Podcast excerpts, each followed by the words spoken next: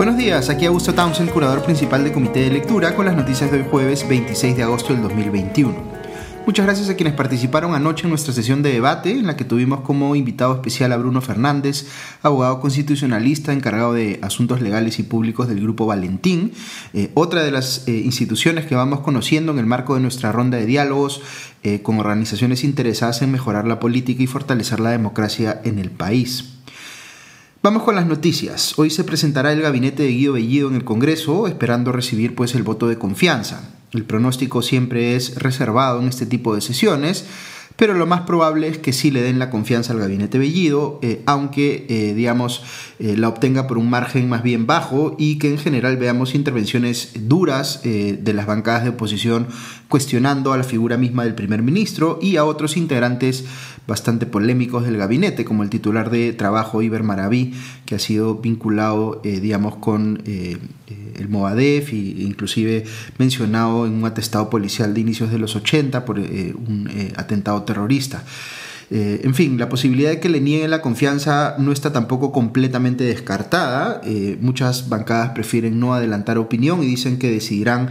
eh, su voto luego de escuchar la presentación del primer ministro, que es lo que aconsejaría la lógica, pero en realidad todas llegan pues a la sesión con una posición más o menos discutida eh, eh, y en muchos casos la presentación misma del premier es un mero trámite.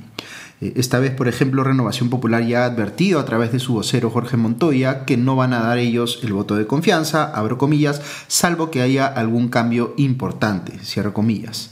Eh, mi impresión es que la oposición en el Congreso no está dispuesta todavía a escalar la pelea con el Ejecutivo, que no significa que no lo vayan a hacer después, eh, sino que no ven eh, tan conveniente hacerlo ahora, para no ponerse ellos mismos en un escenario en el que sea más fácil para el Ejecutivo precipitar una disolución del Congreso con una nueva cuestión de confianza creo que primero van a querer hacer otras cosas eh, en un intento por proteger la posición del Congreso, como reemplazar a los magistrados con mandato vencido del Tribunal Constitucional y modificar precisamente la regulación de la cuestión de confianza.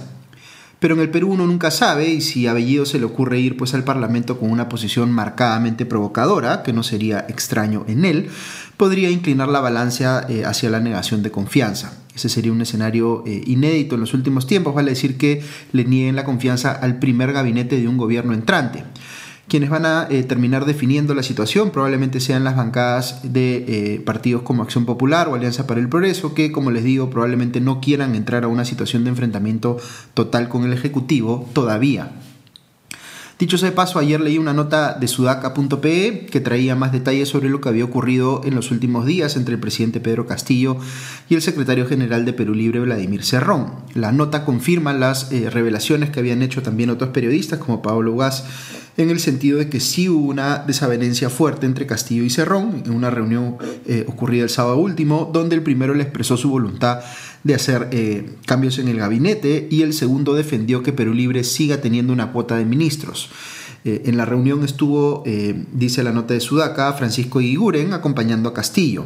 Eh, así que ahora es evidente que Cerrón se refería a él cuando lanzó este tuit cuestionando a un, abro comillas, ex ministro de Justicia que ha empezado un sabotaje al Premier anhelando ese puesto y dispuesto a conciliar lo que sea, cierro comillas. Es decir, sí hubo una discrepancia fuerte entre Castillo y Cerrón, en la que el segundo parece haber interpretado que el presidente estaba buscando desmarcarse del partido y dejar caer a sus representantes en el gabinete, particularmente a Guido Bellido. Eh, Cerrón decidió además ventilar esta desavenencia en Twitter nada menos, lo que debe haber molestado aún más a Castillo, e incluso procedió a convocar una marcha en respaldo a Bellido, o lo que es lo mismo, en contra de la decisión del presidente, eh, digamos, o que el presidente iba a tomar respecto de él. Se abría, por tanto, un frente real de pelea entre la presidencia y el partido. ¿Qué pasó entonces? Pues la nota de Sudaca revela que quien convenció a Castillo de retroceder fue Verónica Mendoza. Aquí se puede intuir que más que por una afinidad especial con Cerrón, lo que, Mendoza, eh, o lo, que a Mendoza le preocupa es que la debilidad que podría proyectar Castillo al dejar caer a su primer gabinete se vería pues como una eh, debilidad de la izquierda en su conjunto, que marcaría un primer paso hacia un escenario en el que la oposición eh, avasallaría al gobierno y que esto tendría implicancias políticas también, por ejemplo, en las elecciones subnacionales del próximo año. esto significaría para el gobierno algo como dar por perdido el partido desde el pitazo inicial. Entonces, esta hipótesis de una izquierda más eh, progresista representada en la figura de Mendoza, tratando de desplazar a una izquierda más radical representada por Cerrón eh, del entorno presidencial para ser la primera la que asuma mayores responsabilidades ejecutivas en el gobierno, eh, no parece sostenerse de momento. Al contrario, Mendoza pareciera entender que por lo pronto les conviene más cohabitar con la izquierda más extrema en el gobierno que presentarse como una alternativa a ella. Pero en cualquier caso, lo que habría revelado este episodio es que Mendoza tiene más ascendencia sobre Castillo de lo que se pensaba, y aunque haya tomado partido esta vez en respaldo eh, de la posición de Cerrón, a este último debe haberle generado preocupación el no haber podido convencer, algunos dirían controlar, eh, a Castillo él mismo, sino que haya sido Mendoza la que eh, mostrara, digamos, mayor capacidad para hacerlo. Eh, el riesgo que asume Mendoza es que si las cosas se ponen peor con Castillo y con el gabinete de Bellido, más allá de que ahora ella diga que tienen críticas al gabinete pero que las han hecho llegar internamente, va a ser percibida pues como corresponsable de lo que ocurra. Creo que es positivo que ella diga que eh, ahora debemos dejar de hablar de vacancia y de disolución del Congreso. Eh, pero recordemos que fue el propio partido de gobierno, a través de personas como Cerrón y Guillermo Bermejo, el que trajo a la discusión desde la campaña misma el tema de la disolución del Congreso para forzar un cambio de constitución, tema con el que Mendoza puede no estar de acuerdo en la forma, pero sí en el fondo. Hablando de Bermejo, la Unidad de Investigación del Comercio ha publicado una nota en la cual cita un informe de la DIRCOTE que señala que Bermejo se reunió en el 2008 con personas vinculadas a Sendero Luminoso en Ayacucho, específicamente con William Minaya, condenado por terrorismo, y luego eh, con el también senderista eh, Ulcer Filpa eh, en el penal de Huanta, todo esto documentado por la DIRCOTE con fotografías y videos incluso. La nota no cuenta con descargos del propio Bermejo, pero parece haber todavía mucho por explicar de parte de este último. Pero la noticia que más eh, revuelo generó ayer fue la decisión del gobierno de trasladar ya efectivamente a eh, el ex asesor presidencial Vladimiro Montesinos a la prisión, eh, digamos al penal de Ancón, luego de haber estado durante muchos años purgando condena en la prisión especial que se hizo en la base naval del Callao. Esto justo cuando la unidad de investigación de Latina Noticias, por ejemplo, revelaba que Montesinos tenía eh, el eh, privilegio completamente ilegal, dicho sea paso, de realizar llamadas telefónicas diarias en un horario definido para, eh, de, digamos, de hasta dos horas. eso no significa que él hablara dos horas diarias, pero que sí tenía bastante disposición para acomodar su necesidad de estar comunicado con gente de fuera de la prisión y que todo esto era de alguna manera tolerado o habilitado, digamos, por quienes lo cuidaban. La ex ministra de Defensa, Nuria Esparcha, ha señalado que la decisión de mudar a Montesinos de la base naval a el penal de Ancón no es que se acabe de tomar, sino que viene discutiéndose de tiempo atrás, porque la Marina ya había solicitado que no se siga utilizando la base del Callao como prisión, pues tienen que hacer em, algunas obras de infraestructura que tienen que ver más con, eh, digamos, su uso eh, vinculado al puerto pero naturalmente la eh, mudanza de Montesinos ha abierto la discusión respecto de qué debe hacerse con otros reos que están ahí mismo, específicamente con los terroristas Abimael Guzmán y Víctor Polay Campos, y cómo se manejará su aislamiento en penales que están tugurizados. El, jefe de la, eh, el ex jefe del INPE y ex ministro del Interior, José Luis Pérez Guadalupe, se pronunció en contra de que Guzmán y Polay Campos sean trasladados, que en todo caso esto eh, se hubiera podido hacer si se invertía eh, oportunamente en nueva infraestructura penitenciaria. El ministro de Justicia Aníbal Torres ha dicho, sin embargo, que espera que todos los reos de la base naval sean trasladados antes del 9 de enero del 2022. Eh, y esto, por supuesto, lleva también a la discusión de qué se va a hacer con el expresidente Alberto Fujimori, que está en el penal de la Diroes. el presidente Castillo señaló en un tuit que, abro comillas, ninguna persona privada de libertad tendrá un trato privilegiado, cierro comillas. Eh, este tuit se eh, refería expresamente a Montesinos, pero la afirmación puede interpretarse extensivamente para incluir también a Alberto Fujimori, como hizo de hecho el propio Vladimir Cerrón en un tuit. Eh, la propia Keiko Fujimori ha señalado en respuesta que, abro comillas, mover a mi padre de centro penitenciario sería simplemente un homicidio, cierro comillas. Eh, aquí, más allá de la eh, discusión que eh, sin duda es muy válida desde la perspectiva estrictamente legal o penitenciaria, hay también otra discusión desde, digamos, el análisis político. Recordemos cómo el ex presidente Vizcarra, eh, con un gobierno en situación de debilidad por no tener bancada propia, optó por confrontar públicamente con el Fujimorismo para generar capital político.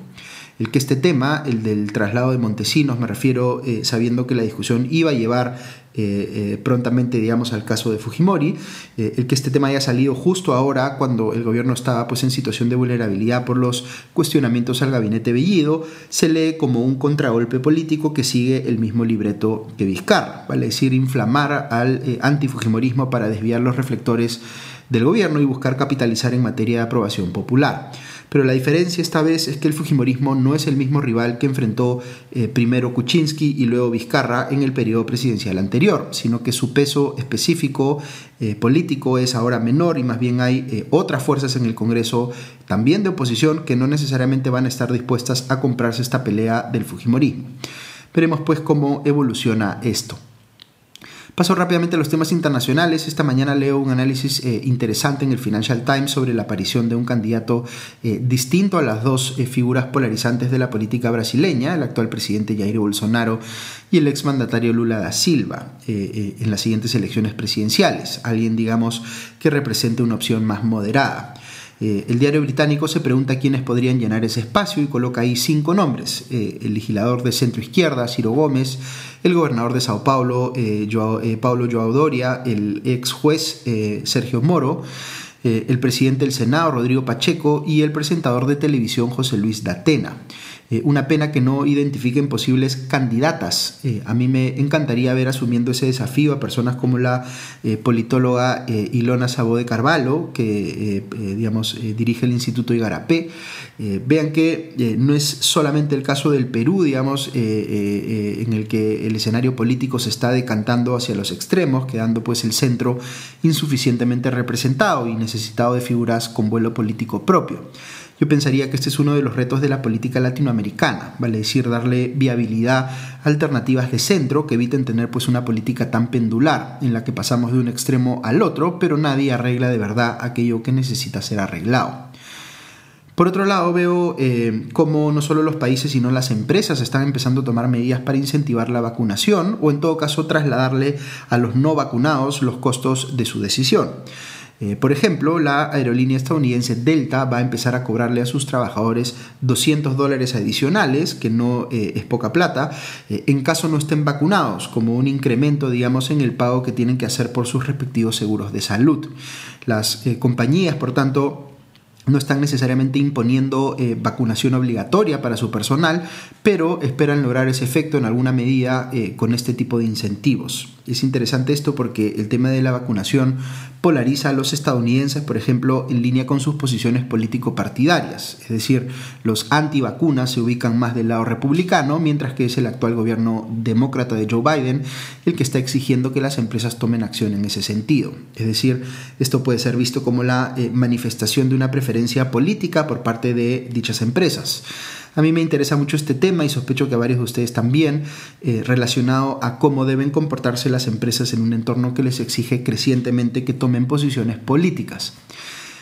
Y cierro con una noticia positiva vinculada a la pandemia. Eh, Johnson Johnson acaba de anunciar que el uso de un refuerzo de su vacuna, que recordemos tiene solamente una dosis, eh, genera una respuesta contundente y rápida a nivel de eh, anticuerpos, nueve veces mayor a la que se registra 28 días después de recibida la dosis única,